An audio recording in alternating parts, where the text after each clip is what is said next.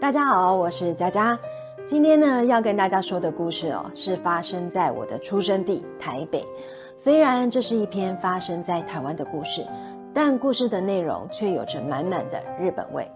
因为台湾曾经是日本的殖民地，在西元一八九五年到一九四五年，大约有五十年的时间哦，台湾是由日本统治。历史上呢，称这一段时间为日据时代。日治时期，或者是日本时代。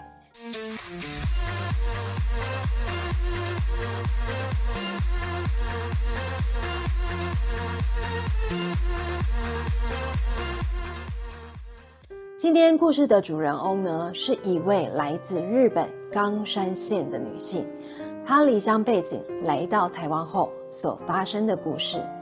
再一次感谢《台湾妖剑录》的作者。周鼎国先生的授权，本周的故事呢是由他所推荐的《丑时之女》，同样收录在《台湾妖剑录》当中。每年元宵节的时候，在龙山寺呢都会举行盛大的元宵灯会，而这个离奇的故事就发生在西元一九一九年三月五号，有位富商在万华遭遇刺杀的事件。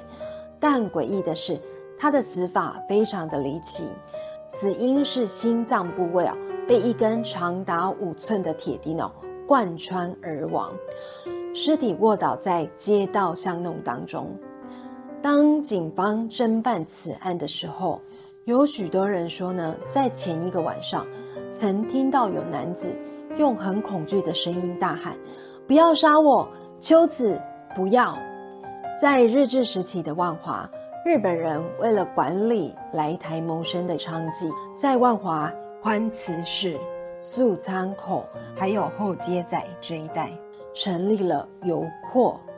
油廓是江户时期政府认可的风月区，用围墙、水沟包围成为一区，在里面可以合法从事一些性交易的工作。而且政府单位呢也会定期的来做卫生检查。当时在油库里的餐馆一共有二十五家，其中最高级的就是新高楼跟欢欢楼。能进来这里的都是有头有脸的贵宾，也是他们聚集宴会的地方。再来较次等的就是富士建楼，三等的是赤玉新鲜楼。这些是属于中产阶级的人能去的地方。如果是社会最底层的人，是无法到油库里面，只能到青山宫附近寻找私娼寮寻欢作乐。在当时哦，油库里最具代表性的建筑就是新高楼。在油库内工作的女子被称作唐行小姐，日本人也称她们为娘子军。她们多数来自于日本贫困的农村女孩。最初，唐型小姐主要被输出到中国大陆、香港、菲律宾、婆罗洲、泰国、印度尼西亚等等西方殖民地，目的呢是要解决西方殖民军队跟相关劳动者的性需求。在那个男女不平等的年代，只有贵族家的女子哦才能接受教育。再来就是。艺妓才有资格识字读书，而唐行小姐的下场哦，通常很可怜，大多数呢都是年纪轻轻就死于疾病，然后被人草草埋葬。幸运一点的，则是被当地的富商哦看上之后，买回家当侧室或者是小老婆，终老一生。再差一点呢，就是债务还清之后，就会出家归隐佛门。祈求如果有来世哦，就别再受这样的折磨。在一九一八年，新高楼引进了一批艺妓来台工作，其中有一位来自冈山县的女子，她的名字叫做小山秋子。她因为家境贫困哦，所以在八岁那一年就被家人卖掉，跟着山本屋家四处工作赚钱。最后因为长得很漂亮。所以呢，被新高楼的老板看中，买下来到台北当艺妓。虽然这些艺妓哦，他们会互相竞争，但他们也会彼此照顾。因为除了置屋的老板夫妻之外，共同生活的就是这些姐妹，也可以说是他们后半生的亲人。他们的成长过程哦，也非常的辛酸。在小的时候呢，就需要包办各种劳动的事物，或者是学习一些舞蹈才艺。在花样年华的时候，就要献上最美好的一切来讨好男客人，而且根本无法随自己的心愿去做任何想做的事。所以，心中最大的寄托呢，往往是神佛，或者是祈求能遇到。愿意真心对待自己的男子，而故事的主角小山秋子哦，在当时哦是新高楼的红牌艺妓，虽然贵为头牌，但实际上呢也只是一个受人控制的摇钱树。驿馆里的当家呢要你做什么，你也无法反对或者是抵抗。有一天，馆内来了一位从日本来的中年男子，他被当时正在台上。弹奏着三味线的秋子所吸引。三味线是日本的一种弦乐器。这个男子呢，一见到秋子美丽的脸庞以及演唱时略带哀愁的唱腔哦，便为她深深着迷。而他这副痴迷的模样，也被在一旁的黄大商人给看见了。黄大商人马上起身哦，走到门外呢，跟和田夫人悄悄地说了几句话。结果和田夫人呢，先是摇了摇头，说：“不行的，秋子不会答应的。艺妓是卖艺不卖身的。”结果没多久，黄大商人就从口袋拿出了一叠现金，对着和田夫人说：“没有钱办不到的事，看你要几张，自己拿没问题。”说完之后呢，和田夫人马上笑得非常开心。并且说：“您放心，我会替您安排好这件事。”而这个黄大商人哦，因为想要得到八木酒造在台湾的独家代理权，所以打算买下秋子的夜晚呢，将它献给为他深深着迷的八木。八木俊志呢，是一个五十几岁的中年男子，同时也是一位酿酒师，他是八木酒造的负责人。这次是透过陈马商会的安排，来台湾进行为期一个月的考察。因为黄大商人的宴请哦，所以受邀来到新高楼。宴会结束之后，黄大商人留八木在新高楼过夜，而当晚秋子也被迫来服侍八木。接下来的每一晚，八木待在台北的夜晚，都是由秋子陪伴。这一段期间呢，八木对秋子的体贴跟宠爱。也让秋子对八木渐渐有了好感。后来在八木离开的时候，新高楼里呢有一位跟秋子非常好的姐妹，因为她遇到了一位愿意娶她为正妻哦，并且想为她赎身的商人，所以这位姐姐哦很开心的把自己多年来的积蓄全拿出来给男人。结果没有想到呢，这位姐妹离开新高楼没多久之后。就传出哦，男人哦骗光他所有的积蓄，不但抛弃了他，还跟别的女人私奔。受创的姐妹哦，因为想不开，所以呢就投河离开人世。半年后，八木呢带着一笔钱来替秋子赎身，并且给他一个家。秋子呢没有想到自己这样的出身哦，竟然还能拥有一个属于自己的家。所以他非常珍惜这段感情，对八木的爱呢也越来越依赖。但好景不长，幸福的日子哦并没有很久，因为风流的八木很快又在别的地方迷恋上更年轻、更貌美的艺妓。从此，秋子跟八木就开始常常吵架。八木呢更会负气的离家出走，接连好几个月都不愿意回家。而秋子对八木的感情哦，也由爱跟感谢转为恨和埋怨。慢慢的，秋子的个性越来越古怪，常常一下子哭，一下子笑，一下子呢疯疯癫癫的，一下子又大吵大闹，整个人呢像个癫狂的疯子，没有人敢接近他。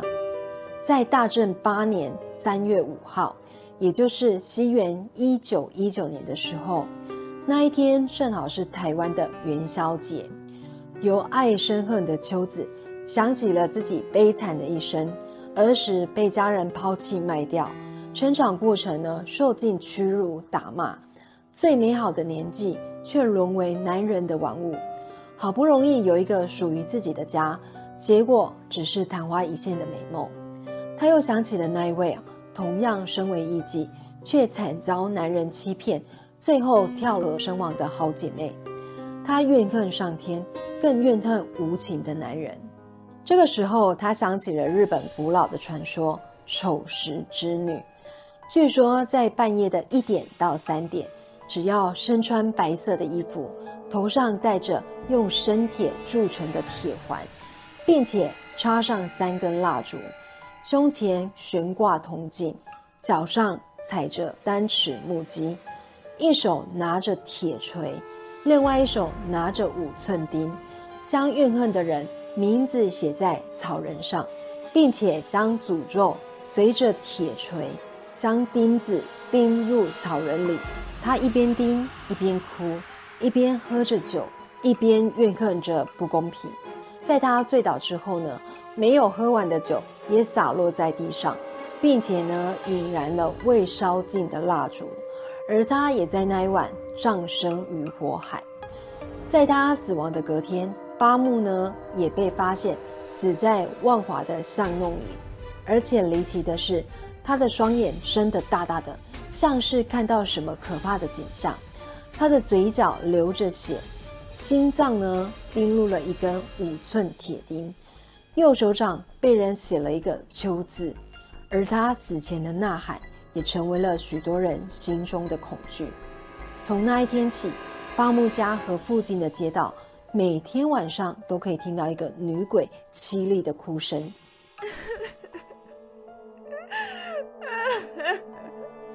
人们开始流传。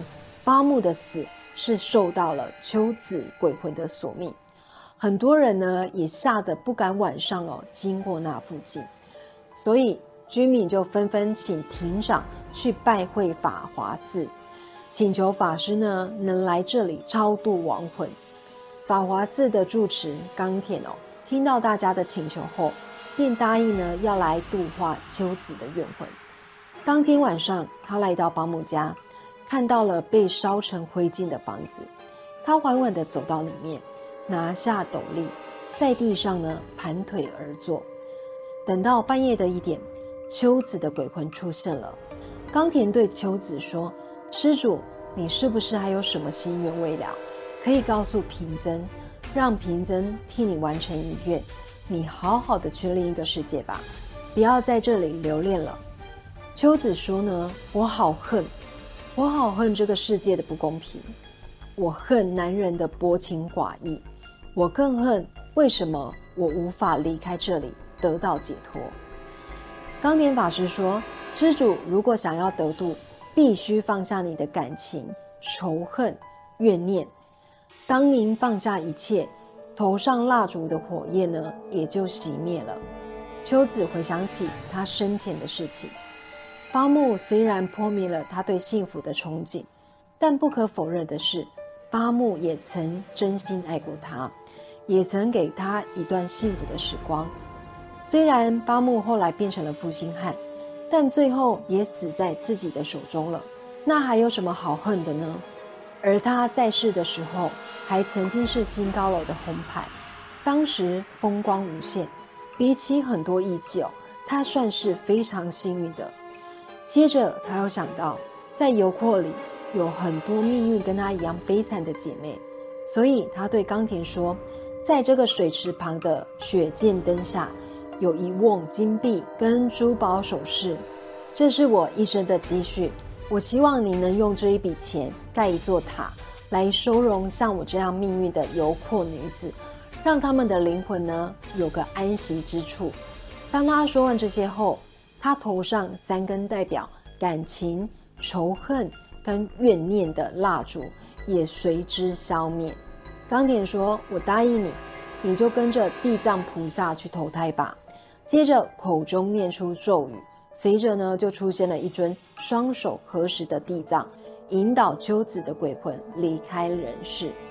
在西元一九一九年的六月六号，冈田将法华寺迁址重建，并且依照秋子的遗愿哦，在本堂的旁边哦建了进修堂，来祭奉万华游客的女子艺妓武明氏，并且在后方建塔安置他们的骨灰，还在前方呢设置了一尊地藏菩萨。后来在西元一九三六年哦，八木的儿子八木清一从日本鸟取县来到法华寺，并捐赠了一座摆渡石，立在参道旁。听完这个故事哦，我觉得是一个旧时代女性的悲哀。在那个物质哦比较缺乏、重男轻女的年代，多数的女性哦是可悲的，而人们呢也总是喜欢比来比去。当你想着生活比不上人家的同时，在世界各地哦，还有很多比我们可怜的人，他们吃不饱、穿不暖，没有家，没有自由。所以换个角度想，我们现在生活在这个自由的国家、民主的时代，真的是幸福太多了。换个角度想，珍惜拥有的实在很重要。就像我，因为我很喜欢林志玲。所以我在主持活动的时候，我都会开玩笑说呢，我是主持界的林志玲。但是我没有林志玲高，身材也没有比她好，也没有她漂亮，更没有她有钱。但有一点呢，林志玲永远比不上我，而且到死都比不上，那就是我永远比他年轻。今天的故事呢，主要是想要跟大家说呢，人生的道路。有许多起起落落，不如意的事十之八九。所以，当你遇到人生低谷的时候，更要懂得珍惜你所拥有的一切，不要因为一时的冲动哦而做了后悔莫及的傻事。我是佳佳，感谢您今天的收看，也希望大家帮忙按个订阅跟喜欢，因为您的小小举动呢，会给我大大的鼓励跟支持哦。再次感谢您的疼爱。我们下周见喽，拜拜。